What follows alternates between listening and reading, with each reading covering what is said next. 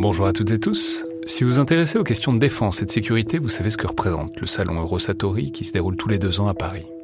C'est cette année la 28e édition qui se tient du 17 au 21 juin prochain à Paris-Nord-Villepinte et Eurosatori, qui sponsorise cet épisode, sera comme à chaque fois le grand rendez-vous mondial de la défense et de la sécurité. Je veux juste dire, c'est un événement que je trouve très étonnant, assez fascinant. J'y suis allé pour la première fois il y a deux ans pour l'édition 2022. Et euh, vraiment, si vous vous demandez ce qui se fait dans le monde militaire et en matière de sécurité, c'est là qu'on peut voir les dernières tendances, depuis les plus grandes geekeries et les innovations du moment, jusqu'aux grands équipements du futur pour les armées et les forces de sécurité en France et dans le monde. Bref, si vous intéressez de près à ce monde-là, c'est le moment de vous inscrire pour ce qui sera la plus grande édition de l'histoire du salon, avec plus de 1900 exposants et 60 000 visiteurs, vous pouvez le faire en allant sur eurosatori.com.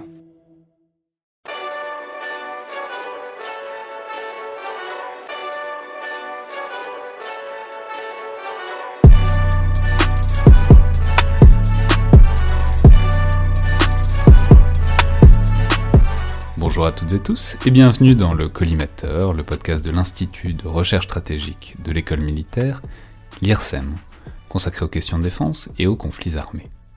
Je suis Alexandre Jublin et aujourd'hui pour parler de l'arme aérienne, des utilisations qui en sont faites et des problématiques euh, notamment morales qu'elle soulève, j'ai le plaisir de recevoir le lieutenant-colonel Florian Morilla, officier donc euh, dans l'armée de l'air et de l'espace et auteur, pour ce qui nous intéresse aujourd'hui, d'un ouvrage intitulé Éthique et puissance aérienne aux éditions économiques, préfacé d'ailleurs, on peut le préciser, par euh, le chef d'état-major des armées, euh, le général Lecointre. Donc bonjour, bienvenue de nouveau, de retour dans le collimateur. Bonjour Monsieur Jublin. Alors je dis de nouveau de retour parce que c'est amusant, mais en fait on s'est déjà rencontrés. Et les auditeurs fidèles du collimateur vous connaissent déjà, mais sans le savoir, puisque vous étiez l'année dernière stagiaire à l'école de guerre et vous êtes l'un de ceux qui sont passés par le micro pour raconter des souvenirs d'opération, dans le format dans le viseur. Alors évidemment tout est anonymisé dans, les dans le viseur, mais euh, les auditeurs les plus curieux pourront essayer de faire le lien et de retrouver votre récit. Euh, je fais confiance à leur sagacité et à leur esprit euh, de déduction.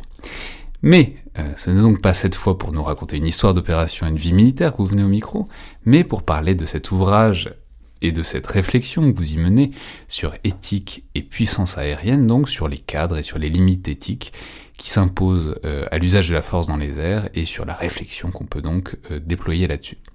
Donc, on n'est pas là pour parler de vos histoires de déploiement, encore une fois, et en même temps, et encore, parce que vous êtes, bon, malgré tout, peut-être avant tout euh, aviateur, et donc peut-être que c'est vous qui allez nous le dire, c'est-à-dire, c'est peut-être un bon moyen d'entrer dans la question, pourquoi cet ouvrage?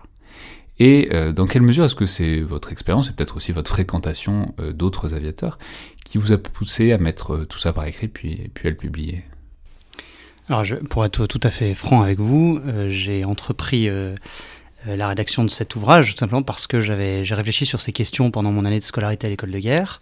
Euh, nous avions un, mémoire à rédiger et je m'étais consacré euh, à ces questions-là. Il se trouve qu'en parallèle, je, elle m'intéresse depuis quelques temps puisque je, j'enseigne aussi à l'INALCO sur un sujet qui est, qui est lié. Et donc du coup, j'ai rédigé mon mémoire et euh, à l'issue, euh, il se trouve que, pour vous donner une petite anecdote, quelqu'un qui avait participé à, m'aider, en tout cas dans mes travaux, euh, qui était le général Benoît Royal, je lui ai donné le manuscrit à la fin il m'a dit, mais enfin, il a dit qu'il aimait beaucoup ce manuscrit et qu'il aimerait le publier. Je savais pas, mais il était, il dirige une collection dans une maison d'édition et donc il m'a proposé de soumettre ce manuscrit à la publication et c'est ce que l'équipe d'Economica a choisi de le publier. Donc c'est comme ça qu'on en est arrivé là.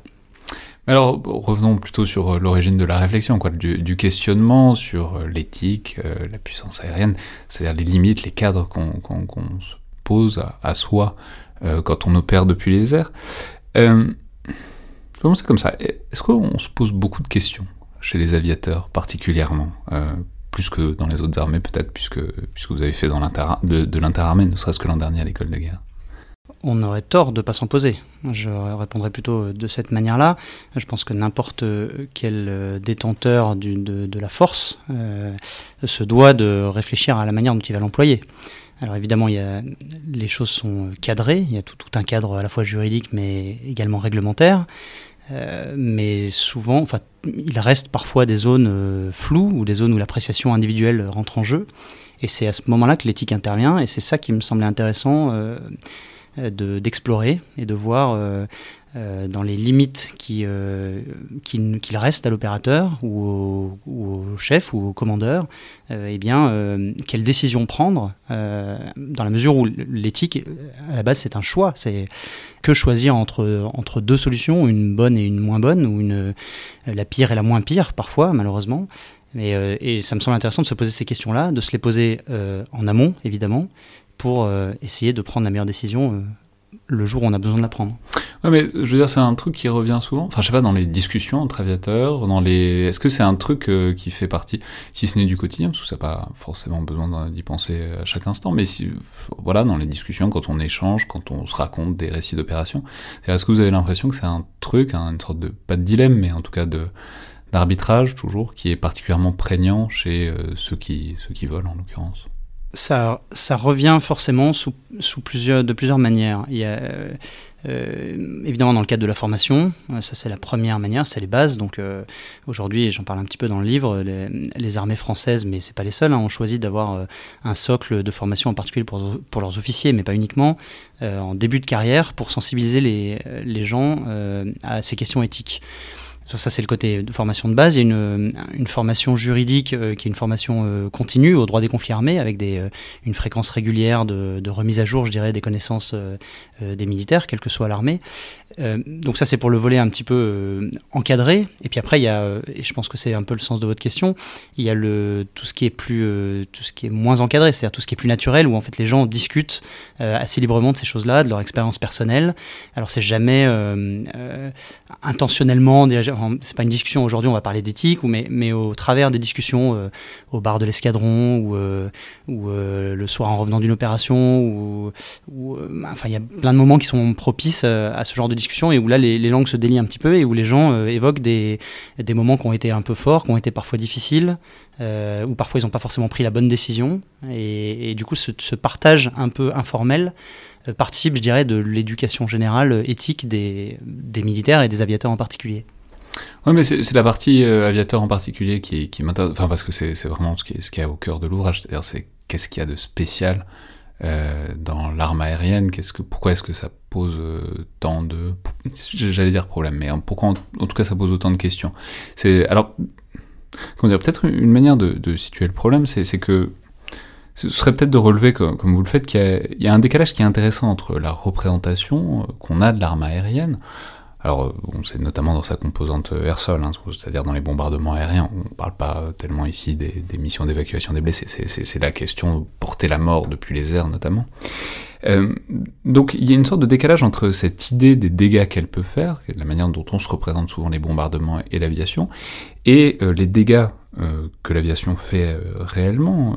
Ce que je veux dire, c'est que spontanément, quand on pense à la puissance aérienne et à ses capacités, on a en tête, les, bombardements de Dresde ou, de Tokyo pendant la Seconde Guerre mondiale, euh, les bombes au napalm au Vietnam, ou même euh, les bombes atomiques d'Hiroshima et de Nagasaki, dont on peut rappeler qu'elles ont quand même été larguées par des avions, euh, sans parler même des drones aujourd'hui dont on aura à discuter. Donc dans tous les cas, c'est vraiment l'image de, dégâts terrifiants, et, pourtant ce que vous relevez, c'est que quand on regarde un peu précisément les chiffres, euh, on estime à moins de 2% le pourcentage des, victimes de guerre du XXe siècle qui proviennent euh, de l'arme aérienne. Donc, comment dire, en quelque sorte en deux parties, à la fois pourquoi c'est si peu, et puis aussi pourquoi le corollaire, à savoir pourquoi est-ce que la mort qui vient du ciel frappe beaucoup plus apparemment l'imagination que celle qui a en quelque sorte les, deux pieds au sol. Alors déjà, il y a plusieurs questions dans votre question, mais pour euh, répondre à la, je dirais à la première partie, vous, me demandez euh, en quoi euh, c'est spécifique, en quoi est-ce qu'il y a une spécificité éthique à l'arme aérienne. Euh, je pense pour tout un tas de raisons qui, sont, qui, dépendent de ses caractéristiques propres, qui sont par exemple hein, la capacité à délivrer une, des armes à forte létalité, sur des, emplacements aujourd'hui très précis, donc une puissance de feu assez forte, mais pour autant maîtrisée, que ce soit localement, enfin dans l'espace et dans le temps. Le fait de pouvoir s'affranchir de certaines limites terrestres et donc d'aller porter la puissance, enfin la force derrière les lignes ennemies, par exemple. vous avez cité les bombardements de la Seconde Guerre mondiale, par exemple, mais de manière générale, l'armée aérienne permet d'aller plus loin que ce que les, soldats au sol ou, les marins peuvent, peuvent produire comme effet, même si aujourd'hui on pourra en reparler avec des, les lance-roquettes unitaires par exemple de l'armée de terre ou avec les canons César ou, les missiles, les MDCN qui ont des portées bien plus longues, mais historiquement c'est quand même l'arme aérienne qui permettait de, de s'affranchir de ces distances-là, des critères de rapidité, des critères de, de visibilité, donc l'aspect diplomatique un petit peu de, de l'arme aérienne, qui est, qui, est, très visible et qui peut, qui peut peser dans la balance avec toujours une réversibilité assez simple. Enfin, ouais, pas mal de caractéristiques, je ne vais pas toutes les détailler, de, de l'arme aérienne. La, qui la, la, réversibilité, on va le dire, c'est que l'avion, ça présente l'avantage de quand il y a un avion qui part, on peut le rappeler au dernier moment. C'est, du coup, ça, ça fait pas exactement la même chose que tirer un missile depuis une frégate où une fois qu'il est parti, il est parti, quoi. Oui, ou avoir déployé un, un bataillon d'infanterie. Euh, euh, sur le terrain, et eh bien si à un moment donné on dit ok on arrête l'opération, il est déjà quand même bien, euh, bien impliqué, je dirais, dans la zone des combats. L'avion peut lui être arrivé puis repartir sans avoir délivré son armement.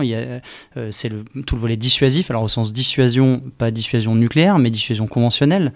Donc toutes ces caractéristiques-là de l'arme aérienne en font, ont comme implication que les questions éthiques sont un peu, peuvent parfois être un peu différentes, ou en tout cas prendre un aspect différent quand on y réfléchit. Il y a également le côté euh, de haute technologie, euh, qui est souvent, euh, auquel on pense rapidement quand on parle de, puissance aérienne.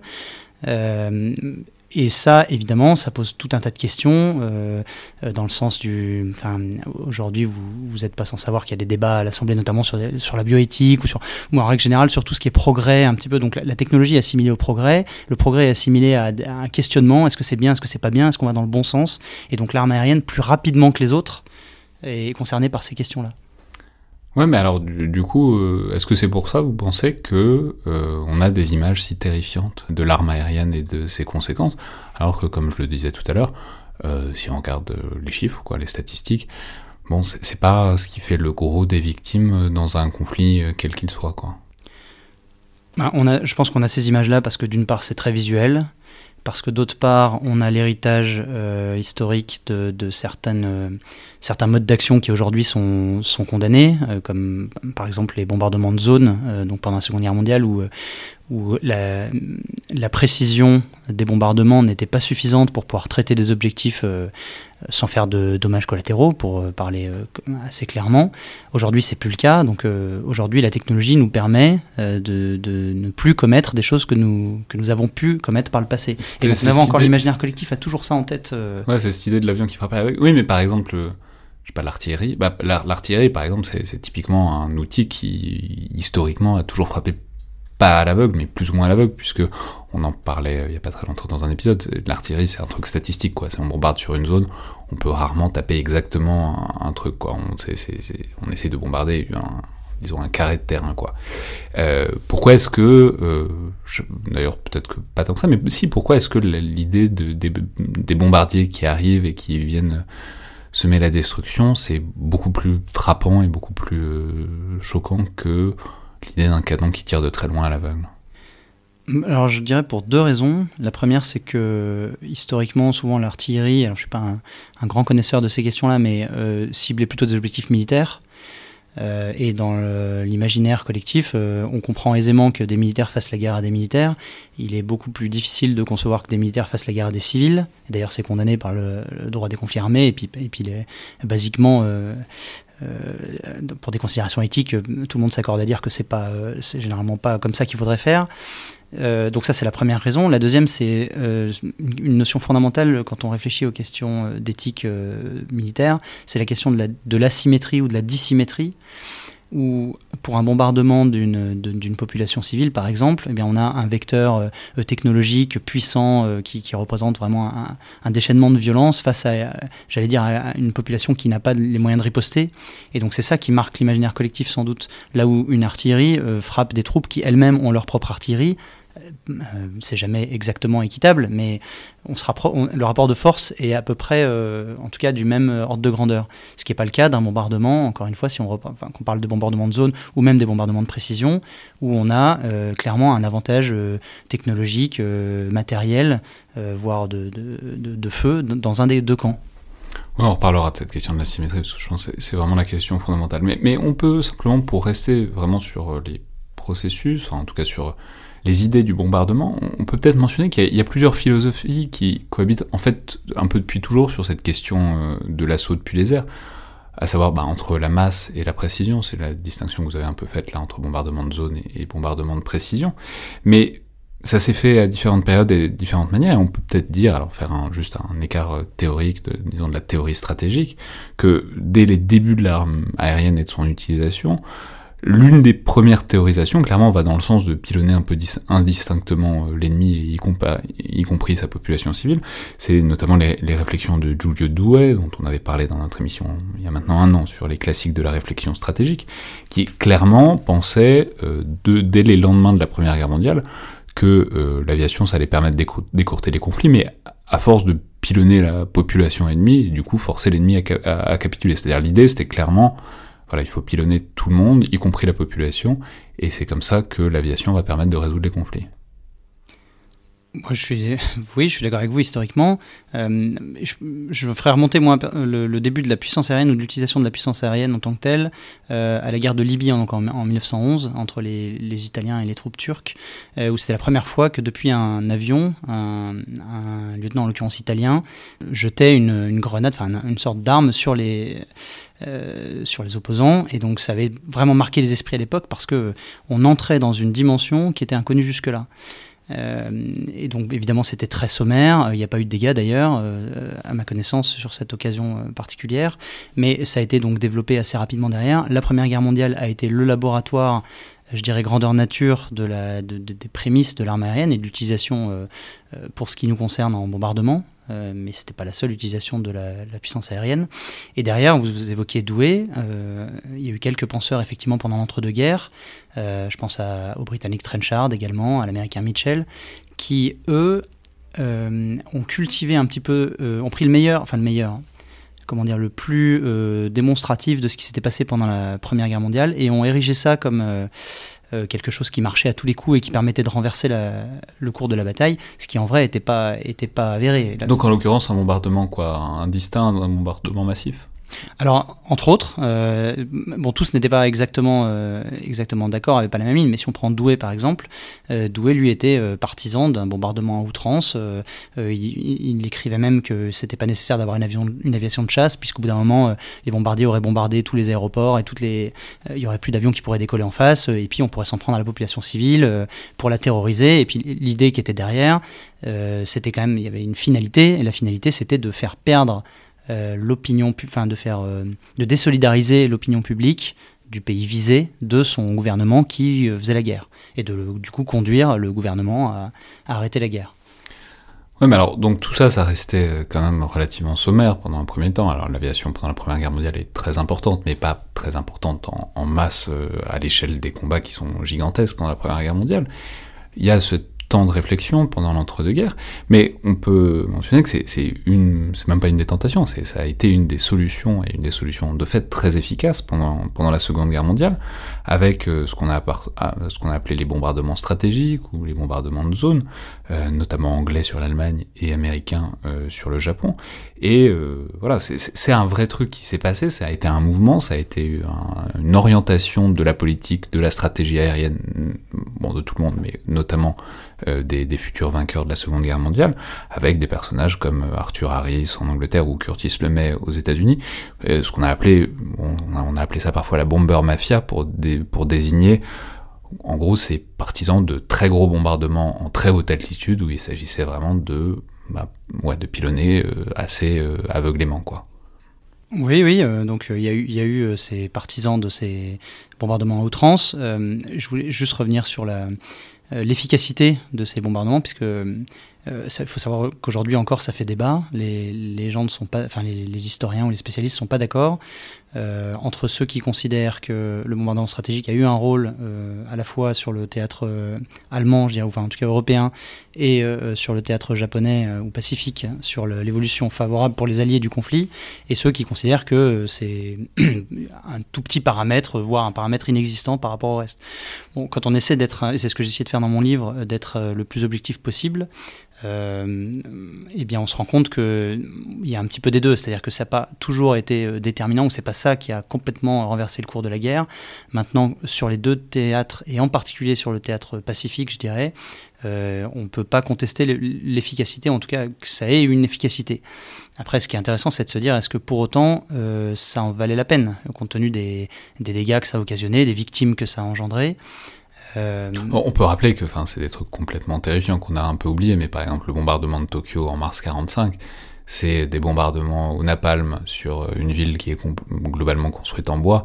Enfin, c'est terrifiant le, niveau de, de, victimes civiles que ça a provoqué. Et souvent, c'est assez passé sous le tapis parce qu'il y a eu Hiroshima et Nagasaki et que pour des très bonnes raisons, ça, ça fixe l'attention. Mais je veux dire, il s'agit vraiment de raser des, mégalopoles euh, gigantesques. Quoi. Alors pour cette raison-là, c'est vrai, et pour une autre raison, je pense, qui est très française, c'est que euh, historiquement, on, s'intéresse quand même beaucoup moins à ce qui s'est passé dans le Pacifique que ce, ce qui s'est passé sur le territoire européen et c'est pour cause, enfin ça peut se comprendre aussi.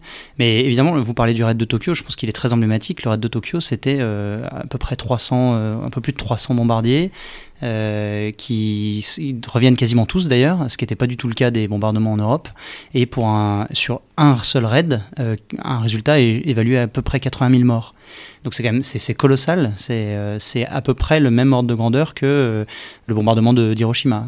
C'est difficile toujours d'avoir des chiffres exacts des, des, des victimes, notamment pour les bombardements euh, nucléaire, puisqu'il y a eu euh, les victimes sur le coup et puis il y a eu les victimes dues à la radioactivité derrière, mais c'est le même ordre de grandeur. Et ce qui, alors, il faut vraiment voir ça comme une j'allais dire une évolution, euh, c'est pas connoté le terme évolution, mais on passe de, on va dire des bombardements sur l'Europe où en gros c'est des raids de bombardiers qui sont décimés et qui, euh, qui euh, font des victimes et qui rentrent avec, généralement je crois que les chiffres c'est de l'ordre de 15% à chaque, chaque raid, de 15% des bombardiers en moyenne qui rentrent pas, donc c'est quand même, c'est beaucoup. Là côté japonais, pour tout un tas de raisons qui seraient un peu longues à expliquer, mais il y avait une, une, force d'opposition bien plus faible, en tout cas en 45, qui font que l'agresseur, c'est-à-dire les Américains qui bombardent euh, ont quasiment aucun dommage, créent des dommages colossaux sur un seul raid.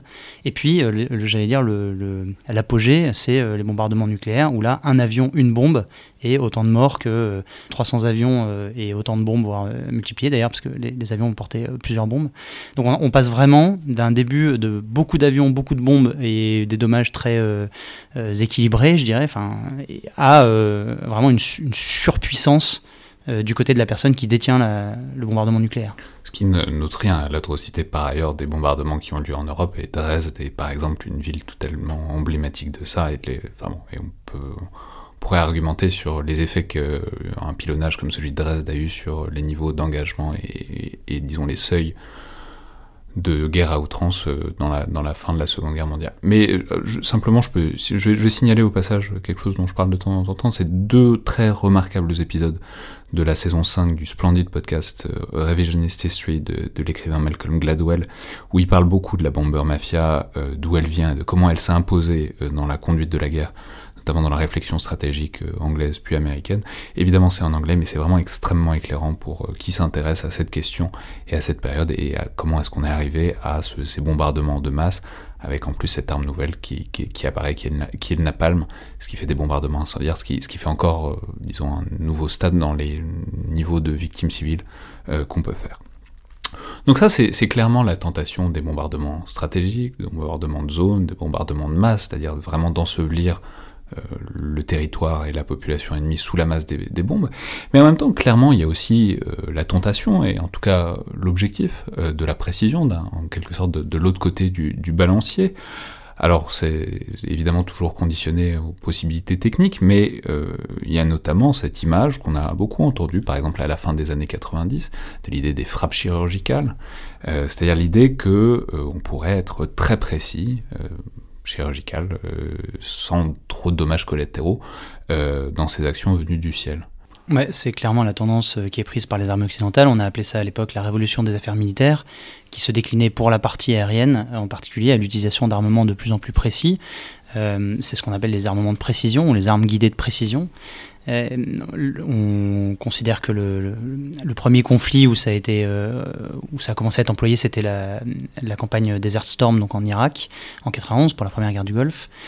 Euh, où je crois, mais il faudrait vérifier que c'est de l'ordre de 7% des, munitions qui étaient des munitions guidées de précision.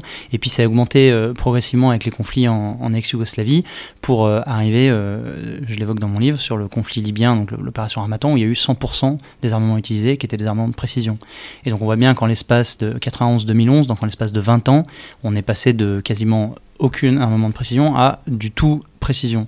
Alors, euh, on peut préciser tout simplement que ça démultiplie euh, considérablement. Enfin, je crois que vous relevez quelque part que euh, la précision de largage d'une bombe, c'était d'un kilomètre dans les années 40. Et aujourd'hui, c'est entre 3 et 30 mètres. Quoi. Donc on, voit, le, le c'est même pas le changement d'échelle, c'est le changement quasiment métaphysique de ce que ça veut dire de lâcher une bombe depuis le ciel. Alors après, ça, ça, ça ôte pas le fait qu'il peut y avoir des problèmes de ciblage, de ce qu'on, il peut toujours y avoir des trucs, mais clairement, on n'est plus dans la même idée, dans les mêmes objectifs, dans les mêmes conditions de possibilité du bombardement. Quoi. Tout à fait. Et ce qui est intéressant à prendre en compte, c'est que là, je vous parle de la réflexion occidentale. Alors, euh, j'essaie de le dire aussi, euh, les, tous les pays n'ont pas exactement euh, la même manière de considérer les choses, même au sein du, du bloc, qu'on pourrait dire occidental, euh, parce qu'il y a toujours des différences d'appréciation sur, sur pas mal de choses. Mais euh, pour, pour, prendre un exemple euh, opposé, assez parlant, je pense, si on prend le, ce qui se passe en Syrie actuellement et avec les, les bombardements par hélicoptère de, de l'armée syrienne sur les civils, ce qui, ce qui a été beaucoup pratiqué, bon, on voit qu'on n'est pas du tout dans les mêmes considérations. Dans un cas, les armées occidentales cherchent à, à vraiment éviter au maximum tous les dommages collatéraux les, dommages fratricides aussi, évidemment, mais les dommages collatéraux en particulier, euh, alors que d'autres euh, euh, sociétés, avec d'autres systèmes de valeurs, ne privilégient pas, enfin, n'ont pas ces considérations-là. Et je le dis d'autant plus librement que c'est vraiment, faut, faut, le prendre de, manière un peu, faut prendre un petit peu de, recul là-dessus, je, pense, sur le, le fait que c'est une histoire de valeurs tout simplement. Et, faut pas, enfin moi je considère pas que quelque chose est mieux. Enfin j'ai mon avis personnel là-dessus, mais il faut essayer de comprendre pourquoi les gens se comportent d'une certaine manière, sans tomber dans la sociologie. Mais euh, et je pense que il y a, de choses pires que de tomber dans la sociologie, mais sans tomber disons dans la réduction euh, excessive. Oui, et puis non, enfin je voulais dire par là que je j'ai pas les connaissances suffisantes pour pour faire une étude sociologique sur ces questions-là, mais mais je pense que chaque société, chaque nation poursuit des objectifs euh, sur la base d'un système de valeurs. Et donc elle encadre son action euh, sur la base de son système de valeurs. Et donc, on a, euh, côté occidental, beaucoup travaillé sur ces questions-là, mais ce n'est pas des questions qui préoccupent tout le monde aujourd'hui. Ouais, mais alors ce qui est intéressant, c'est que alors même que c'est possible, enfin, c'est de, plus en plus possible, évidemment, il y, y, a toujours de la marge d'erreur qui est tout sauf négligeable, mais pour autant, c'est quand même, il y a quand même quelque chose toujours aussi inacceptable dans les dommages collatéraux quand ça vient du ciel. Enfin, j'y pense parce que, alors je sais pas exactement quand, on va diffuser cet épisode, mais il y a quelques semaines, on est toujours dans une très grosse polémique, par exemple dans une frappe aérienne euh, au Mali.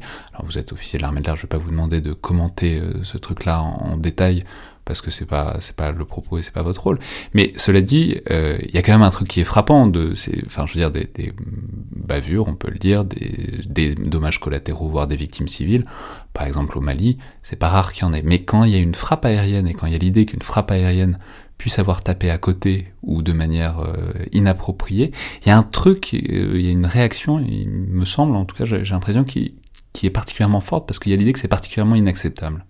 Oui, c'est vrai, c'est très vite exploité et c'est d'autant euh, plus pris en compte que c'est justement euh, facilement et rapidement exploité. Donc, euh, en tout cas pour ce que je connais le mieux, hein, mais pour les armées françaises et la, dans la conception de la, délivrance des feux par la, à travers de l'arme aérienne, eh bien c'est des problématiques qui sont évidemment largement prises en compte. il y a une attention très particulière qui est accordée à la, fiabilité des renseignements qu'on obtient, parce que c'est une des premières erreurs qu'on peut encore avoir aujourd'hui, c'est d'intervenir sur un renseignement qui est, qui est faux. C'est arrivé notamment pendant la guerre d'Irak avec le, le, un bunker qui avait été frappé, euh, qui était censé être un bunker euh, comportant des, des, soldats de Saddam Hussein, et en fait c'était des civils qui étaient à l'intérieur, donc c'était, tout avait été bien fait, la frappe était précise comme il fallait, mais sauf que le, la base du renseignement était, était pas bonne, était erronée. Donc ça c'est toujours évidemment possible. Euh, il y a d'autres problématiques comme... C'est la première ou la deuxième guerre du Golfe? C'est pendant la première, c'était en 91. Euh, il y a d'autres euh, problématiques possibles comme euh, des défauts technologiques par exemple. il est arrivé un moment où il y avait un moment où on avait un problème sur les bombes françaises parce qu'il y avait un, élément qui était défectueux dessus et donc les bombes ne faisaient pas but. alors même que les procédures étaient respectées et ainsi de suite. Donc il y, y a, toujours des paramètres en fait externes, mais qu'on essaie évidemment de maîtriser. Euh, et, tout simplement parce que, euh, comme vous le soulignez très bien, dès qu'une frappe aérienne euh, commet des dommages collatéraux, eh bien c'est très vite mis en lumière et beaucoup plus que d'autres erreurs, je dirais, qui pourraient être faites par les forces armées. Ouais, mais j'y pense le. Est-ce que cette course à la, enfin surtout quand on, il y a des décalages et des philosophies différentes, ce que vous nous avez expliqué il y a, deux minutes, est-ce que c'est pas c'est pas un désavantage, disons, de, de, de, chercher tant que ça à la, à la précision, à la perfection. Ce que je veux dire, c'est que si on se place euh, dans la perspective, ce que font de plus en plus les armées, d'un conflit de haute intensité, euh, c'est-à-dire, voilà, est-ce que par exemple, si on est face à un ennemi qui est moins regardant sur ses bombardements, est-ce que les, j'allais dire les scrupules, mais en tout cas le souci absolu de ne faire pas de victimes collatérales, est-ce qu'il y a, y a, pas une limite et un, disons, un, défaut d'efficacité, en tout cas une efficacité moindre, quand on prête tant d'attention à ça, en sachant que c'est par ailleurs un objectif qui est jamais complètement atteignable. Bah, c'est le cœur de la problématique euh, dans l'éthique militaire, c'est de toutes les barrières qu'on va s'opposer soi-même à notre action militaire. Euh, peuvent générer comme conséquence une dégradation de notre avantage militaire quelque part. Et donc c'est, il y a toujours, on peut considérer, il y a beaucoup d'auteurs qui parlent de, ce genre de choses, qu'il y a une prime d'efficacité au moins 10 ans éthique dans une confrontation armée. Euh, alors c'est vrai, c'est indéniable, mais euh, si on se place sur une logique un peu plus long-termiste, je dirais, il faut se poser la question sur le, la pertinence de, mal se comporter à long terme. C'est-à-dire que, euh, certes, on peut avoir une victoire euh, tactique ou une victoire opérationnelle euh, à, court terme, mais derrière, est-ce que pour autant ça va parce que ça, risque de fragiliser le, processus, alors, le processus de paix évidemment, puisque plus on a commis de, massacres ou, moins on a respecté euh, les règles de la guerre, et bien plus ça va être difficile de se réentendre derrière, parce que le but de la guerre, je crois que c'est Aristote qui le disait, c'est quand même de, retourner à un état de paix derrière. Euh, donc pour pouvoir avoir un état de paix derrière, mais il faut avoir respecté. C'est plus facile si on a respecté des choses. Donc pour répondre à la question, euh, accepter de s'imposer certaines limites peut être payant d'une certaine manière à plus long terme. Direction la caserne, accablé par la chaleur. Et mon visage éterne, je sens que mes mains tremblent de peur. Je pense à tout ça, à cette situation, à tout ce que je ne comprends pas. Ma conscience a quelques questions et fini de penser, de réfléchir, de cogiter. Un vrai lieutenant de l'armée n'a pas le droit de s'égarer. Je viens d'arriver, cours de rapport plein de sueur. Je pète un garde à vous correct devant la montée des couleurs. Je dis bonjour aux potes, quelques vannes se provoque. Salutations comme il se doit au grade des autres pilotes. On est réunis autour de généraux. Les ordres sont précis, le secret est au bon niveau. Quelques heures après, je signe la fin de la réunion et maintenant je sais quel est vraiment mon ordre de mission. On m'a parlé de patrie, de fierté de mon sac d'un bon devoir accompli et cet avion décolle. Je suis sûr d'être un type bien, un véritable puritain, un patriote américain. L'État a fait de moi un homme, pas un pantin. On m'a seulement appris à faire le bien. Je suis sûr d'être un type bien, véritable puritain, un patriote américain. L'État a fait de moi un homme, pas pantin.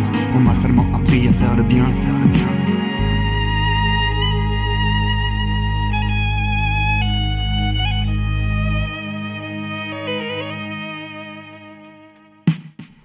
Cet avion, pour le moment là tout va bien. Il n'y a pas de tension, notre objectif est encore loin. Chacun est placé correctement prêt à son poste. Même les ingénieurs ne pensent pas qu'il y aura riposte.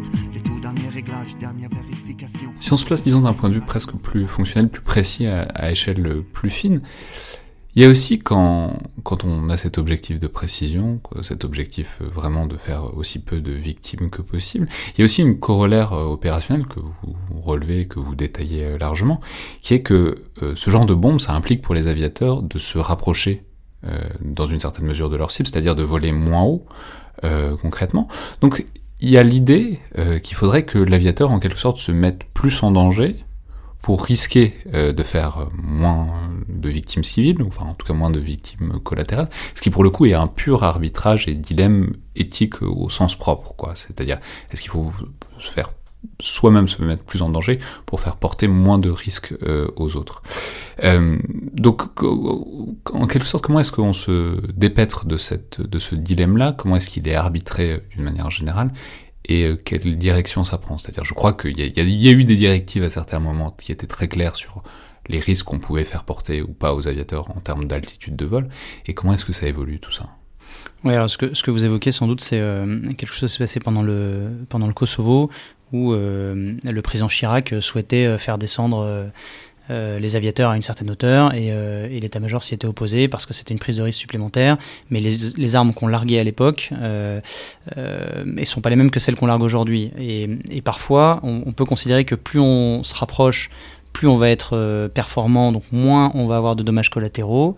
Et donc on aurait tendance à dire, eh bien, euh, il faut le faire, et tant pis si les pilotes prennent des risques. En pratique, euh, c'est pas tout à fait vrai, dans la mesure où euh, les systèmes d'armes aujourd'hui ont des zooms qui sont plus performants, et puis souvent il est plus, on est plus serein euh, je parle du, pilote dans son cockpit, on est plus serein quand on est en plus, enfin en moyenne altitude en tout cas, donc plus loin euh, du sol et plus où on prend moins de risques personnellement euh, pour analyser la mission, pour analyser la frappe et pour conduire la frappe la plus performante et la plus précise possible. Donc il suffit pas de se dire je vais de partir un peu bille en tête en disant je me rapproche, je prends des risques parce que c'est bien de faire comme ça, parce qu'en pratique ça peut largement être contre-productif.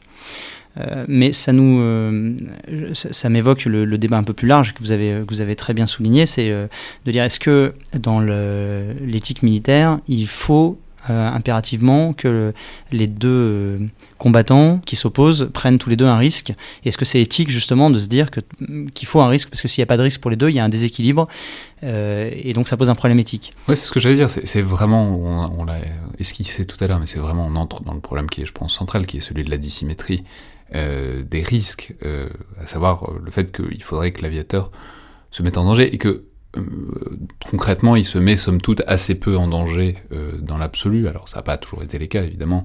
C'est par ailleurs toujours dangereux de monter dans un truc qui vole, spécialement en situation de conflit avec des gens qui tirent dessus. Mais fonctionnellement, on peut pas dire que c'est faux. Depuis quelques décennies, les incidents sont très rares. Euh, rapporté au nombre de vols et d'aviateurs. Donc c'est un risque euh, plus métaphysique que statistique euh, en quelque sorte pour, pour l'aviateur. Donc qu'est-ce qu'on fait Voilà, qu'est-ce qu'on en fait de ça C'est-à-dire de ces soldats qui engagent mais qui ne risquent pas concrètement leur corps en quelque sorte dans le combat? Alors moi je répondrai en deux temps à votre question, ou plutôt sous deux axes.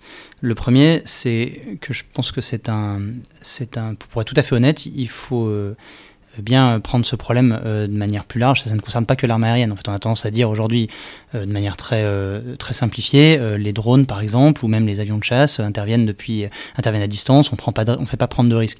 Mais il faut quand même se rappeler que c'est le but de, des, enfin, de, de, de, la stratégie militaire depuis Sun Tzu. L'idée, c'est quand même de produire des effets sans, en, en réduisant euh, les inconvénients qu'on en retire soi-même. Donc, euh, euh, je cite dans le livre la Saris macédonienne, par exemple, qui était une lance qui faisait 7 mètres de long, qui permettait de porter un coup à l'adversaire sans soi-même s'opposer.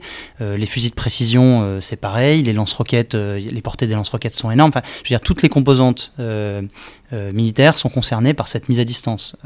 on, a vu, on a très rapidement en tête l'image du soldat d'infanterie qui va à la, ou des armes de mêlée, mais malgré tout, c'est plus la réalité de la guerre. En tout cas, c'est plus, plus la réalité principale de la guerre aujourd'hui.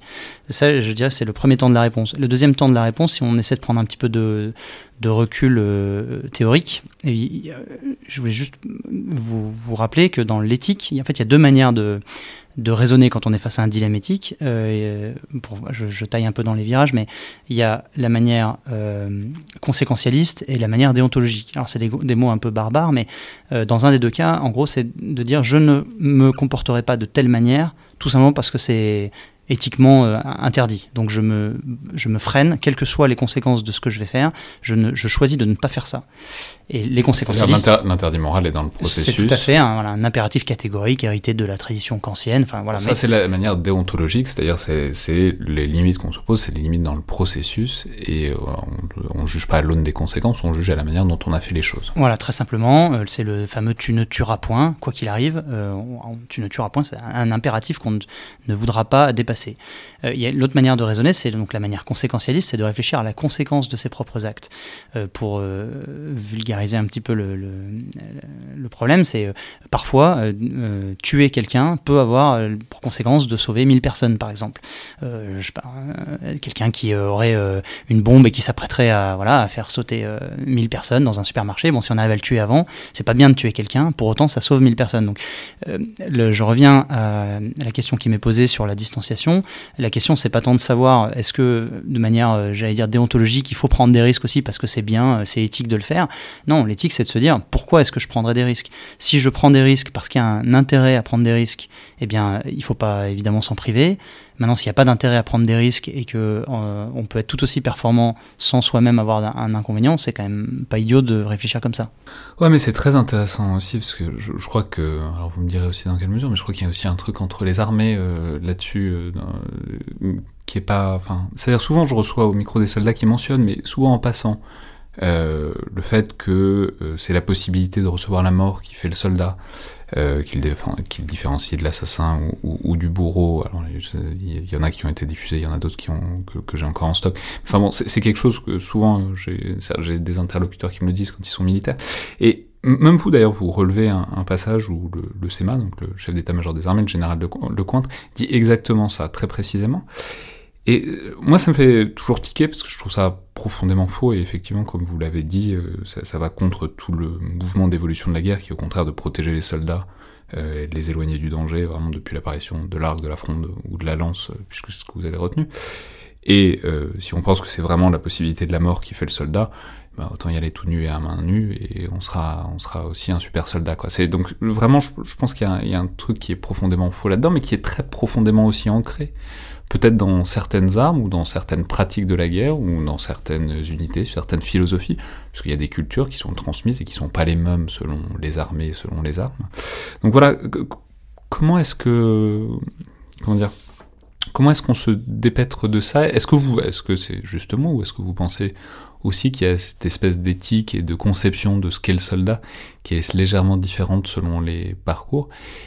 Et euh, voilà, qu'est-ce qu'on fait de cette idée que c'est quand même mm, ce risqué qui fait le soldat?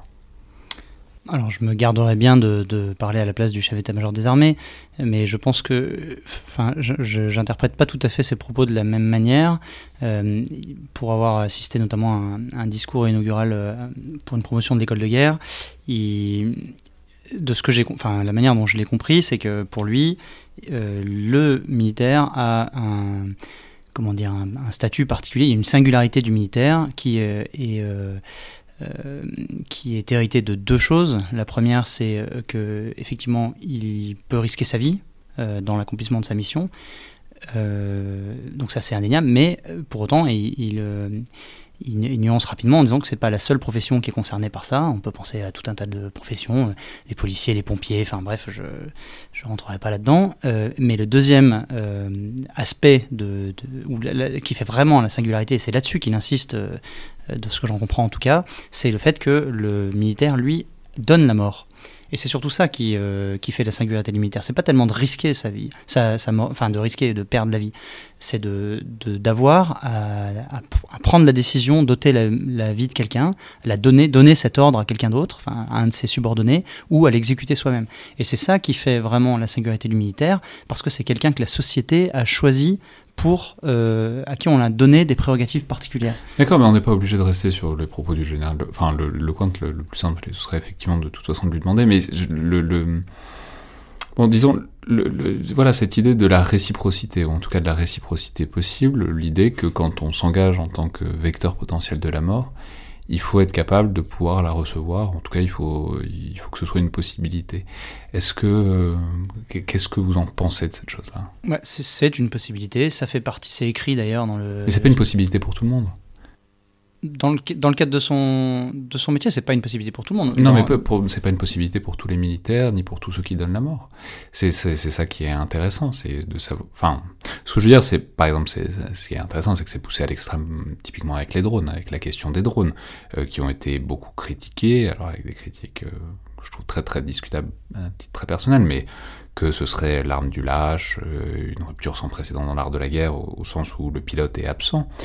Et donc voilà, c'est quand même une idée qui est très profondément contenue, notamment dans un discours critique euh, sur la chose militaire, cette idée que euh, la, mort qui est donnée et qui ne pourrait pas être reçue, ça fait une rupture ou ça, fait, ça pose un problème éthique réel.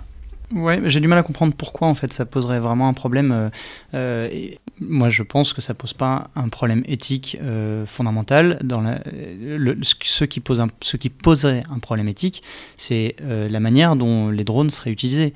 Mais ne pas prendre soi-même un risque, alors qu'on peut, sans prendre de risque, infliger des dommages à quelqu'un dans une confrontation armée, euh, et qui par ailleurs s'inscrit dans un tout, c'est-à-dire qu'on ne conduit pas des opérations uniquement avec des drones aujourd'hui. Euh, donc il y a toujours des soldats d'une coalition ou d'une nation qui prennent des risques. Euh, donc ça fait partie, c'est une des utilisations qui est faite. Et je reviens sur l'exemple du lance-roquette ou de l'artillerie euh, qui tire à, distance. Euh, eh bien aujourd'hui, c'est la manière dont on fait la guerre.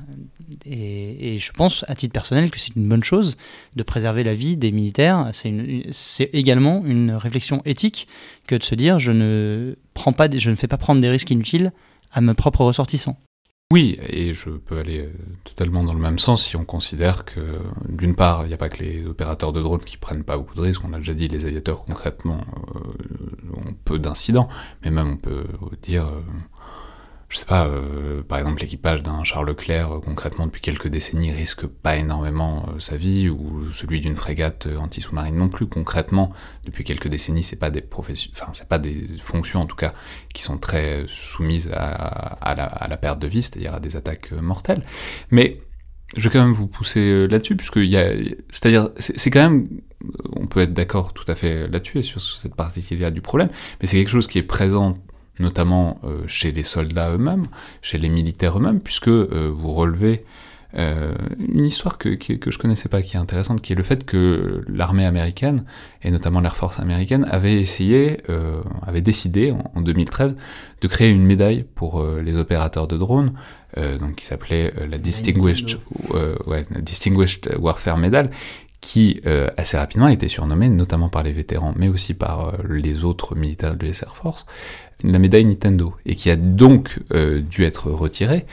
Euh, enfin, on a dû arrêter de la décerner, quoi, avec l'idée que euh, une médaille accordée à quelqu'un qui opère depuis son écran, c'est-à-dire depuis, en l'occurrence, le Nevada ou, le, Texas ou l'Arizona pour les militaires américains, ça valait pas exactement la même chose qu'une médaille qu'on accorderait à un aviateur. C'est donc qu'il y a quand même si ce n'est quelque chose de métaphysique, puisqu'on on peut s'accorder sur le fait qu'il faut déconstruire ça, et en tout cas un truc sur l'idée que le mérite est quand même, dans une certaine mesure, forcément connecté à, la prise de risque personnelle, parce que, de toute évidence, donner une médaille à des gens qui s'engagent pas, qui engagent pas personnellement leur survie, ça, fait tiquer dans les armées.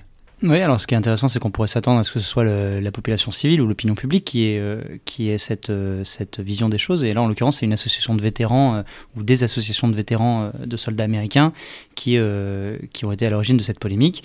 Et d'ailleurs, pour être tout à fait exact, je crois que ce qui était reproché, c'était l'ordre protocolaire de cette décoration, c'est-à-dire qu'elle était euh, considérée comme assez euh, importante, euh, plus importante que d'autres, reçues par des soldats qui avaient pris directement des risques. Donc effectivement, je pense qu'au sein de l'appareil militaire, là en l'occurrence américain, mais ça peut être vrai dans d'autres nations, il y a cette forme de hiérarchie un petit peu de, dans la prise de risque et, du, et de, dans l'héroïsme quelque part du combattant pour reprendre l'exemple des drones, ce qui est euh, intéressant, c'est que l'US Air Force euh, américaine donc euh, choisit de piloter ses drones à distance depuis le, territoire américain, là où l'US Army pilote ses drones depuis les têtes d'opération. Et si vous regardez ce qui se passe en France, voilà, si vous regardez ce qui se passe en France, c'est pas un secret pour personne, c'est les cabines de drones sont sur les têtes d'opération et sont pas en métropole, alors même que technologiquement ce serait possible. Et, le choix qui est fait, bon, il y, a, il y a tout un tas de raisons derrière. Euh, on peut mentionner, on avait fait un truc, avait un podcast avec Christophe, avec euh, Christophe Fontaine là-dessus. Il y a aussi un truc euh, très fonctionnel qui est que l'US Army a des drones littéralement partout dans le monde, notamment des, des, drones mâles, donc moyenne altitude, longue distance, mais vraiment dans une infinité d'endroits. Donc c'est difficile de projeter à chaque fois des, des, des personnels sur chacun des endroits où il y a un drone. L'US Air Force oui, l'US Air Force, pardon. Voilà, donc c'est difficile de projeter à chaque fois les, équipages sur tous les territoires, parce qu'il y a vraiment à peu près tout le globe qui est couvert par euh, les drones de l'US Air Force. Mais quand même, ça, ça hum, comment dire, ça, ça, ça, clairement, ça pose, ça pose une question, puisque euh, les opérateurs de drones qui sont sur des théâtres peuvent être ciblés, euh, le cas échéant, parce que personne, quand on est sur un théâtre extérieur, on n'est jamais vraiment à l'abri. dans le Nevada, c'est plus compliqué quand même. Oui, tout à fait. Alors ça, c'est il y a effectivement ce côté prise de risque. Ce qui préside euh, aussi à la décision, c'est de de se mettre un petit peu, enfin c'est des aspects psychologiques de, du combattant, en l'occurrence de l'opérateur de drone, euh, qui, et c'est valable aussi pour les pilotes de chasse, on pourrait y revenir, mais à partir du moment où on opère depuis la métropole, et où on décolle le matin pour une mission réelle, et puis qu'on se repose le soir, et qu'on retourne euh, schématiquement dans sa famille, serrer ses enfants dans les bras, il y a une distorsion entre euh, la vie euh, réelle, temps de paix, je dirais, euh, à laquelle on est habitué, et, la vie, temps de guerre, avec toutes les, pas forcément les atrocités, mais les, difficultés, j'allais dire, que ça comporte. et encore une fois, je suis pas non plus psychologue, mais, il est de notoriété publique que l'esprit s'adapte au milieu dans lequel il est, et donc on est on est euh, plus, si ce n'est plus efficace, en tout cas, on est, quand on est en opération, on est conditionné par l'opération dans laquelle, on participe, et donc c'est plus facile, plus, euh, plus évident, plus naturel, je dirais, de, conduire des actions de guerre euh, que quand on, est, on était juste avant dans un milieu qui n'a rien à voir. Ce qui ne veut pas dire qu'on ne peut pas le faire, mais ce qui veut dire que quand on a le choix de le faire, eh bien c'est pas forcément idiot. En tout cas, c'est un critère qui milite pour rapprocher de la zone d'action et de la zone de combat euh, les opérateurs. Mais c'est intéressant parce que c'est un truc que j'avais pas vraiment entendu. C'est effectivement c'est la grande critique qu'on fait aux opérateurs de drones. C'est la grande critique d'un film comme par exemple Good Kill, qui est un, qui est un film qui a, qui montré ça très vivement.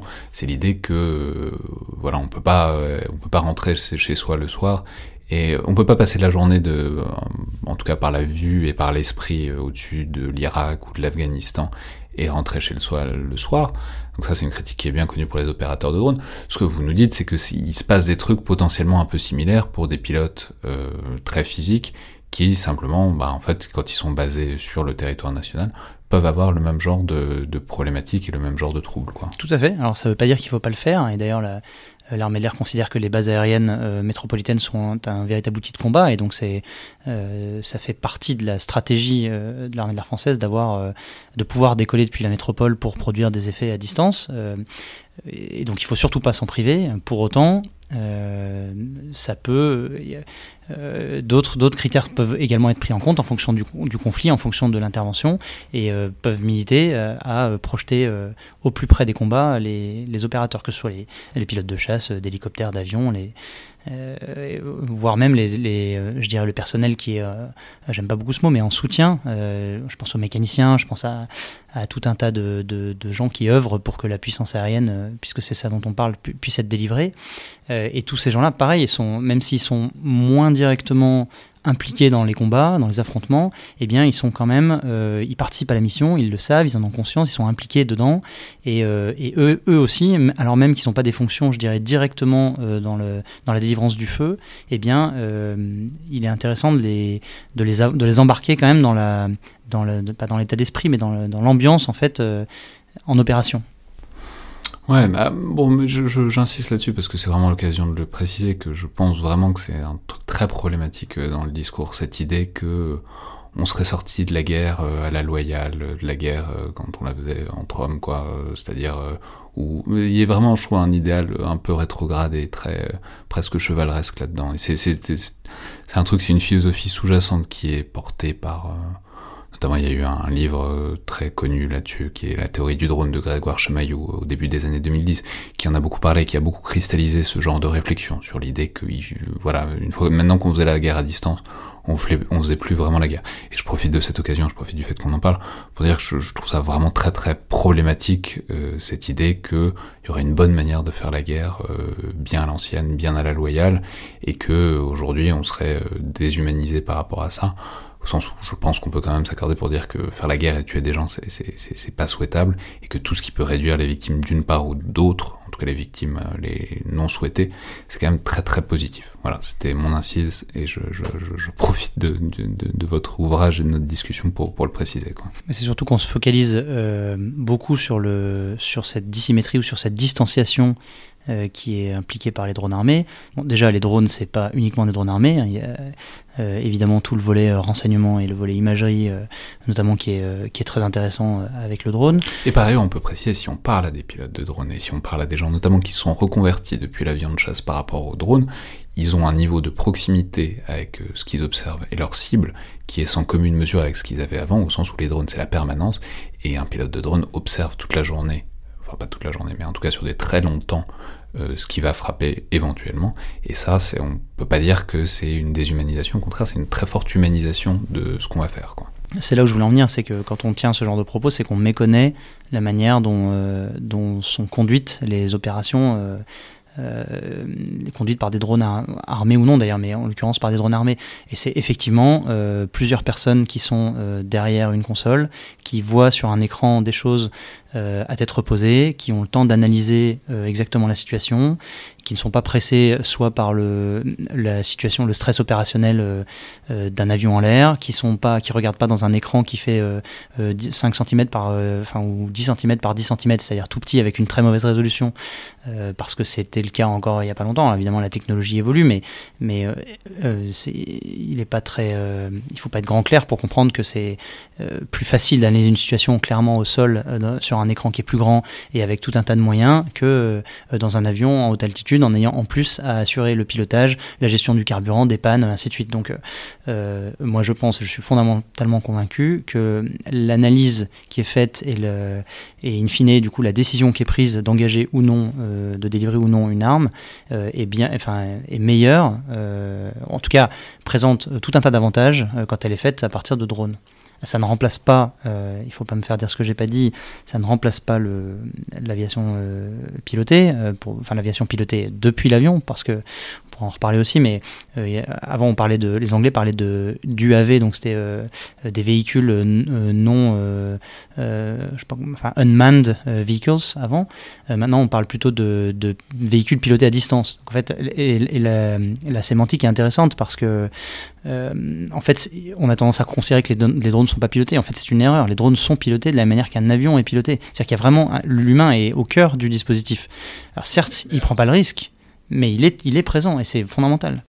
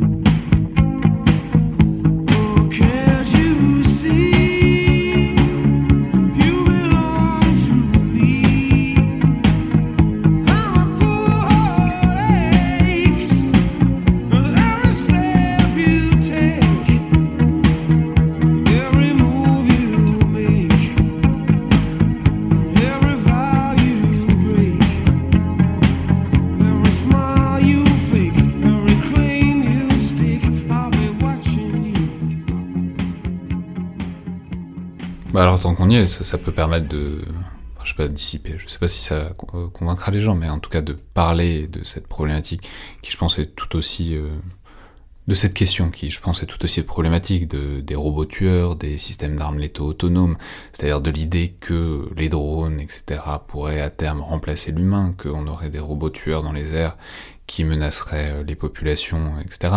Ce qui, est, le fantasme quasiment mécaniquement suivant le, le fait qu'il y a un drone sans personne à l'intérieur, on pense qu'il y a personne qui le dirige. On peut simplement préciser, je vais vous laisser en parler, mais que c'est en tout cas en l'état actuel des choses et dans un futur très prévisible, non seulement ça n'existe pas, mais ça n'intéresse personne euh, d'avoir des robots euh, tueurs qui peuvent prendre eux-mêmes la décision de, frapper des cibles, au sens où euh, c'est pas du tout au point, ce serait des dommages collatéraux colossaux, c'est beaucoup trop risqué par rapport aux gains potentiels que ça pourrait être qui seraient extrêmement minimes. Alors effectivement, vous l'avez évoqué, il y a une grosse confusion sur ces questions-là, on a tendance à tout, euh, à tout assimiler, euh, que ce soit le drone euh, tout court, le drone armé, ou éventuellement des, ce qu'on appelle les robots tueurs ou les systèmes d'armes létaux autonomes. L'acronyme utilisé, c'est SALA pour système d'armes létaux autonomes. Bon, déjà, ce sont des choses très différentes. Et, et euh, je suis pas euh, complètement d'accord avec vous, en revanche, sur le, le fait que ça n'existe pas ou que personne ou que tout le monde ne veuille pas aller dans cette direction, dans la mesure où déjà il y a des choses qui existent, alors pas euh, en volante, mais il y a par exemple pour des, euh, des boucliers antimissiles, ce genre de choses, compte tenu des délais de réactivité qui sont imposés pour pouvoir se prémunir d'un missile qui viendrait tomber sur une, sur une ville, euh, les Américains ou les Israéliens notamment développent des systèmes qui tirent, où la décision de tir, de mise à feu est automatisée. Donc ça aujourd'hui ça existe. C'est pas exactement la même ah chose. Non, de, pas exactement de faire ça chose. avec un truc avec un truc offensif. Puisque là on tire sur un missile qui arriverait, donc c'est pas pareil. Euh, y a... là, là, où je veux dire que ça n'intéresse personne, ce que je veux dire, ça n'intéresse, en tout cas, j'espère bien, à l'heure actuelle personne, de pouvoir de déléguer la bavure à un robot qu'on ne contrôlerait pas. Alors encore une fois, il y a des systèmes de valeurs qui sont différents. Euh, je pense que dans les armées occidentales aujourd'hui, euh, on en est très loin. Euh, D'autres armées n'ont pas les mêmes scrupules, je pense, euh, sur ce genre de choses. Et d'ailleurs, c'est pour ça que le, le, comité, enfin la ministre des Armées donc avait créé un, comité d'éthique de la défense en janvier 2010, 2020, pardon. Et euh, elle avait fixé deux, deux chantiers pour l'équipe qui avait été désignée. Le premier, c'était sur le soldat augmenté, donc les travaux ont été rendus au milieu d'année dernière, je crois, ou en septembre. Euh, et le deuxième chantier, qui est toujours en cours à ma connaissance, c'est sur les systèmes d'armes létaux autonomes, justement. Et la préoccupation de la ministre, est légitime, c'est de, de se dire, euh, euh, c'est quelque chose qui euh, pourrait arriver dans un futur à, à, déterminer, plus ou moins proche, euh, qui n'est manifestement pas ce que nous, euh, ce dont nous nous souhaiterions nous doter. Pour autant, ça risque de représenter une menace, donc on ne peut pas faire l'économie de la réflexion sur ce sujet. Euh, mais, avec, euh, et d'ailleurs ça a été annoncé par la ministre, le, fait que la France ne euh, confiera jamais la décision de l'ouverture du feu de manière complètement autonome. C'est-à-dire que euh, je ne sais pas sur quoi aboutiront les travaux in fine, mais il est fort probable que euh, ça aboutisse sur le fait qu'on pourra intégrer une part d'autonomie, et il est souhaitable d'intégrer une part d'autonomie à nos systèmes d'armes, parce qu'on gagne euh, en efficacité, en puissance de calcul, euh, euh, on peut se servir de l'intelligence artificielle, il y a plein d'opportunités qui augmenteront la performance de l'outil, mais pour autant il y a des lignes rouges qui à mon avis resteront euh, toujours, c'est de dire l'humain devra rester au cœur de la décision de l'ouverture du feu. Et je ne suis pas certain, pour répondre totalement à la question, que toutes les armées voient les choses de cette manière-là. Bah, bien sûr, j'entends, mais je me pose la question. Enfin, c'est-à-dire, c'est toujours. Euh. Enfin, c'est-à-dire, c'est très très inconcevable, euh, en tout cas dans l'état de la doctrine et de la manière dont on réfléchit dans les armées occidentales à la manière de délivrer le feu. Bon, par ailleurs, ça n'engage que moi, hein, mais je suis toujours un peu sceptique sur euh, l'idée que les autres puissances auraient des réflexions si orthogonales et si différentes. Je, je suis pas certain que les, motivations et les disons ce qui se passerait si c'était le cas soit si perçu de manière si enfin je veux dire on prête toujours le pire facilement à la Chine ou à la Russie ou à n'importe qui je je suis pas sûr que la réflexion tactique et stratégique puisse être si différente euh, même chez eux, c'est pas parce qu'on n'y a pas accès qu'ils n'ont pas forcément des, réflexions similaires. Euh, mais, cela dit, on peut, pour rester une seconde sur cette question de l'autonomie, effectivement, c'est une question importante. D'autant qu'on peut mentionner que c'est, c'est-à-dire, on a cette distinction très nette aujourd'hui entre drone et, euh, avion, entre, drone et en tout cas euh, engin piloté sur place, quoi.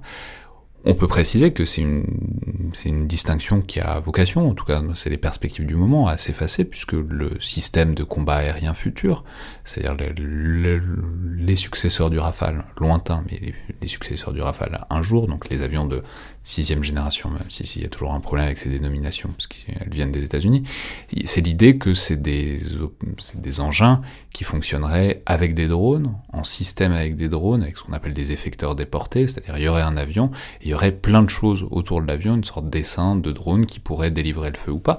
Donc on mesure à la fois euh, le niveau d'autonomie qu'il y a besoin et d'automatisation, puisque évidemment un pilote déjà ne pourra pas piloter 2, 3, 5 drones euh, en même temps qu'il pilote son avion, mais en même temps, ça ne veut pas dire que ça changera fondamentalement les choses au sens où, bah, au sein de cet essaim de vecteurs, il y a toujours quand même, euh, en tout cas, on perçoit toujours la nécessité qu'il y ait un humain quelque part euh, proche, quoi.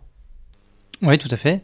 Alors pour la, pour la petite histoire, euh, j'ai cru comprendre que pendant les, les, les, premières réflexions sur le, sur le système de combat aérien du futur, euh, se posait la question de savoir si le, Next Generation Fighter, donc l'avion de chasse qui sera au centre du, du système, serait piloté ou non, euh, parce il était, à mon avis, euh, sain de, se poser la question. Euh, et la décision a été de, dire, euh, dans l'état actuel des choses, il faut maintenir un pilote au cœur du dispositif dans cet avion-là, parce que pour tout un tas de raisons, les, technologies n'étant soit pas matures, soit, ou plutôt d'ailleurs, en se disant, ben, on pense que l'humain doit encore avoir sa place, en tout cas à cet endroit-là. Il y a beaucoup de choses qui peuvent être déléguées, je dirais, ou des, formes d'autonomie qui peuvent être confiées à d'autres systèmes, mais on, souhaite maintenir l'humain au cœur du SCAF, donc dans l'avion euh, qui est au cœur de, ce système.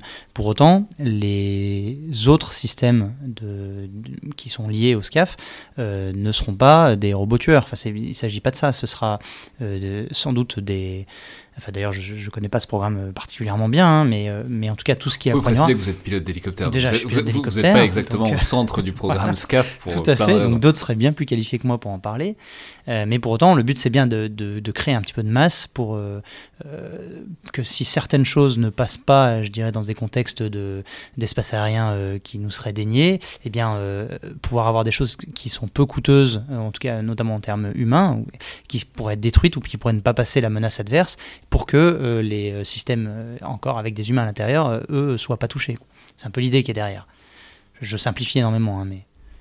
Ouais, mais alors simplement pour essayer de recentrer la chose et pour terminer, alors on voit là on est parti dans la technique, mais évidemment c'est absolument pas séparé puisque c'est ce que la technique permet euh, aussi pose les, conditions de base du, débat éthique qui est, qui est à l'intérieur. Mais si, en quelque sorte, pour résumer, pour faire un, zoom arrière, on a bien compris toutes ces perspectives euh, éthiques, mais c'est des perspectives éthiques qui sont nécessaires, notamment parce que, euh, pour plein de raisons, mais le, le, combat aérien, en tout cas l'action de l'arme aérienne, est pas si réglementé que ça, en tout cas hors des textes très généraux type Convention de Genève, euh, qui régissent globalement le droit de la guerre, mais il n'y a pas vraiment de textes internationaux, il n'y a pas vraiment de règlement très précis sur ce qu'on peut faire et ce qu'on ne peut pas faire avec l'arme aérienne. Donc en quelque sorte, pour résumer euh, toute cette réflexion, j'invite évidemment à aller voir le livre où elle est bien plus développée qu'on pourra jamais le faire en une discussion d'une heure et quelques, euh, est-ce que vous pourriez, pas nous proposer, mais en tout cas résumer, en tout cas, quelques grands principes, quelques, pas un vademecum, mais en tout cas quelques grands piliers, selon vous, des disons, des, oui, si des piliers éthiques euh, de, de, de, de l'armée aérienne et de ceux euh, et celles évidemment qui, qui sont voués à, l'utiliser et donc à, qui ont entre les mains cette possibilité de, porter la mort depuis les airs. Alors, ce que, ce que vous avez bien, très bien résumé, c'est qu'effectivement, la guerre aérienne en soi est très peu réglementée au niveau juridique, euh, pour tout un tas de raisons qui seraient un peu longues à développer, mais, mais principalement parce que les, États n'ont pas réussi à s'accorder notamment dans les années 20. Euh, et puis du coup, ça n'a jamais été codifié réellement derrière. Euh, on, extrapole, on fait, en fait, on fait du droit comparé, c'est-à-dire que ce qui s'applique pour d'autres composantes, mais on considère que ça s'applique aussi pour le, la guerre aérienne. Mais c'est pas aussi simple que ça au niveau juridique. donc, d'où l'intérêt justement de ces réflexions éthiques qui viennent, qui sont là pour prendre un propos de la ministre. quand le droit est, quand, en absence de droit, et eh bien c'est l'éthique qui dicte la conduite. Et d'ailleurs, même quand il y a du droit, l'éthique peut intervenir, hein, mais c'est un, autre débat. Mais en tout cas, quand il y a pas de, quand c'est pas codifié, ben, c'est tout l'intérêt d'avoir une réflexion éthique. Pour répondre à la question sur euh, l'éthique de la guerre aérienne, euh, en fait, elle n'est pas tellement euh, spécifique. comment dire, c'est les mêmes principes fondamentaux que ceux de l'éthique de la guerre. et sans rentrer trop dans la théorie, mais, mais ça a été théorisé donc l'éthique de, enfin, c'est la théorie de la guerre juste qui est héritée euh, de, de, Thomas d'Aquin, qui est hérité de, de l'école de Salamanque plus tard. Enfin bref, il y a eu beaucoup de gens qui sont euh, Saint-Augustin qui ont réfléchi à ces questions, mais là, ça a été formalisé assez récemment par euh, Michael Walzer, donc un philosophe américain assez connu, et qui lui a donc résumé le, le jus ad bellum, le jus in bello et le jus post bellum, euh, qui sont en fait le, euh, les, règles euh, éthiques. Jus veut dire droit, mais ça veut également dire enfin, règles éthiques, donc en l'occurrence au sens éthique du terme jus, euh, pour déclencher les hostilités, pendant les hostilités et après les hostilités, pour faire très simple. Et donc pour répondre à votre question, c'est le jus in bello qui, euh, intervient là-dedans, et c'est des principes euh, très connus de discrimination entre les combattants et les non-combattants, de proportionnalité, de, nécessité militaire, tous ces principes-là qui sont fondamentaux, qui sont repris d'ailleurs dans le droit des conflits armés, et qui sont sous-jacents à la réflexion éthique de la puissance aérienne. Oui, mais il y, a aussi une particularité que vous relevez d'ailleurs largement dans le livre, qui est que un pilote dans son avion dans son, enfin en tout cas dans son vecteur aérien, a un degré d'autonomie qui est assez rare euh, à l'échelle des armées, à l'échelle de la profession militaire. C'est-à-dire aussi bien, alors il y a plein de formes d'autonomie toujours à différents niveaux, mais en tout cas un pilote a de la distance à la fois physique et matérielle avec les ordres qui lui sont donnés et donc a une capacité en quelque sorte à les reformuler, à les interpréter en fonction de la situation, qui est pas si fréquent quand on compare à beaucoup des situations de l'armée de terre ou, de la marine. Donc qu'est-ce qu'on fait en quelque sorte de cette euh, autonomie euh, physique, mais qui est aussi forcément donc une autonomie morale et éthique euh, de l'aviateur, et comment est-ce que comment est-ce qu'on la comment est-ce qu'on peut comment est-ce qu'elle tord ou peut modifier les, le cadre plus général des ordres qui sont donnés? Il y a effectivement une forme d'isolement euh, de l'aviateur ou des aviateurs qui, euh, dans des situations d'ouverture du feu, euh, si on prend l'exemple, j'allais dire un peu emblématique de, d'ouverture du feu nucléaire, où en gros dans un aéronef, deux membres d'équipage, ou voire un parfois en fonction des, des composantes, eh bien, vont avoir à déclencher l'arme nucléaire. Euh, bon, évidemment, il faut pas, euh, il faut garder quand même à l'esprit que ça s'inscrit dans une, dans un processus euh, bien plus large, avec toute une chaîne de, de déclenchement d'ordre. Mais malgré tout, à la toute fin, c'est un opérateur seul ou à deux qui va appuyer sur un bouton pour délivrer une puissance assez, enfin très, très, très importante. Et ça, je pense que fondamentalement, c'est différent de la manière dont les autres armées, de manière générale, délivrent, le feu.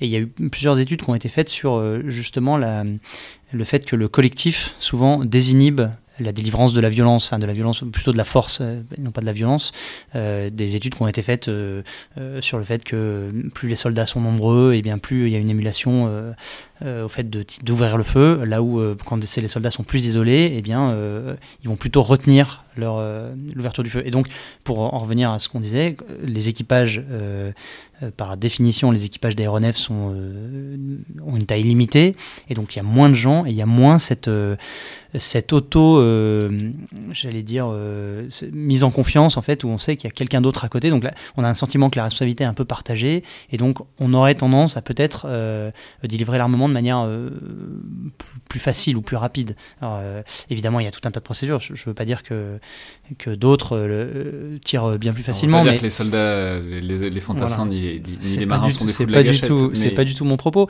mais je pense que, et j'utilise euh, dans mon livre, je, je, je, parle justement de l'ouverture de, enfin, du feu nucléaire, le déclenchement du feu nucléaire, euh, et je compare le fait que ce soit tiré par un SNLE pour le cas français ou par un, Rafale par exemple, et euh, pour avoir discuté avec des, avec des pilotes de Rafale, pilotes ou navigateurs, bien des membres d'équipage de SNLE, euh, c'est vrai que la préparation de la mission et le, moment où les ordres vont être déclenchés, ben elles sont, sont, pas similaires. Et un équipage de bateau de SNLE d'une centaine de personnes ne euh, peut pas être euh, assimilé à un équipage à un ou deux d'un avion de chasse. Et donc la prise de décision au moment d'appuyer, même si c'est jamais, même si ça a été décidé avant, mais l'opérateur intervient et ça, c'est, je pense que ça fait une différence. D'où la nécessité de, cette, de cette réflexion et disons de, de principe et de, de raisonnement, disons, éthique sur euh, l'action de l'aviateur. Merci beaucoup, lieutenant-colonel Moria. Je vous remercie. Alors, je vais juste profiter de l'émission d'aujourd'hui pour mentionner ce que certains ont peut-être vu sur les réseaux sociaux, à savoir qu'on a fêté il y a, quelques semaines les deux ans du collimateur, puisqu'on avait commencé à émettre en quelque sorte euh, le 29 janvier 2019. Alors, j'ai pas pu le dire sur le moment, parce que c'est parfois les aléas de la programmation, on ne sait pas exactement quelle émission sera diffusée quand. Je vais dire donc euh, qu'évidemment on est plus que ravis de vos écoutes, toujours plus nombreuses et qui se comptent désormais par centaines de milliers, euh, et de pouvoir continuer à faire ça. Et je vais donc une fois de plus remercier toute l'équipe de l'IRSEM, notamment l'équipe communication, euh, mais aussi et surtout Jean-Baptiste, Jean-Jean Villemer et Nicolas Bronard, sans lesquels cette émission n'aurait pas vu le jour et ne pourrait pas continuer. Merci évidemment aussi et surtout aux invités, parce que ce sont eux qui font la qualité des émissions. Je dis souvent que j'ai la partie facile, moi, parce que je pose juste les questions, et euh, j'ai la chance de pouvoir discuter avec des gens passionnants chaque semaine, qui font don de leur temps et de leur savoir pour faire des épisodes. Et puis, merci avant tout à vous tous, donc les auditeurs qui écoutez, suivez et parlez du podcast. C'est vraiment euh, le cœur et la raison d'être du collimateur et de chacun des épisodes, et c'est le moteur de sa croissance toujours continue qui dépasse désormais largement les frontières de l'univers défense, et c'est vraiment très bien comme ça. C'était donc le collimateur, le podcast de l'Institut de recherche stratégique de l'école militaire rappelle que comme d'habitude, toutes vos remarques et commentaires sont les bienvenus sur les réseaux sociaux ou par mail, et que vos notes et commentaires, notamment sur iTunes, euh, sont aussi très appréciés et aident grandement à la visibilité du podcast. Merci à toutes et tous, et à la prochaine fois.